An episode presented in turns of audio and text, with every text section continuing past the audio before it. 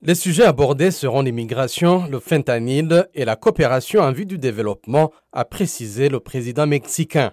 L'administration de Joe Biden entend lever jeudi le titre 42, un protocole strict mis en place par son prédécesseur Donald Trump. La levée de cette mesure fait craindre aux autorités des deux pays un pic d'entrée illégale aux États-Unis.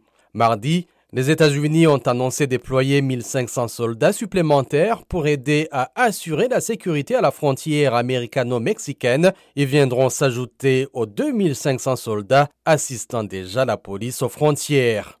L'administration américaine prévoit en effet de dissuader désormais l'immigration illégale avec le titre 8 qui refusera toute résidence illégale future en cas de passage clandestin. Washington souligne que les migrants et les demandeurs d'asile doivent désormais s'inscrire auprès de responsables de l'immigration de leur propre pays ou de ceux qu'ils traversent.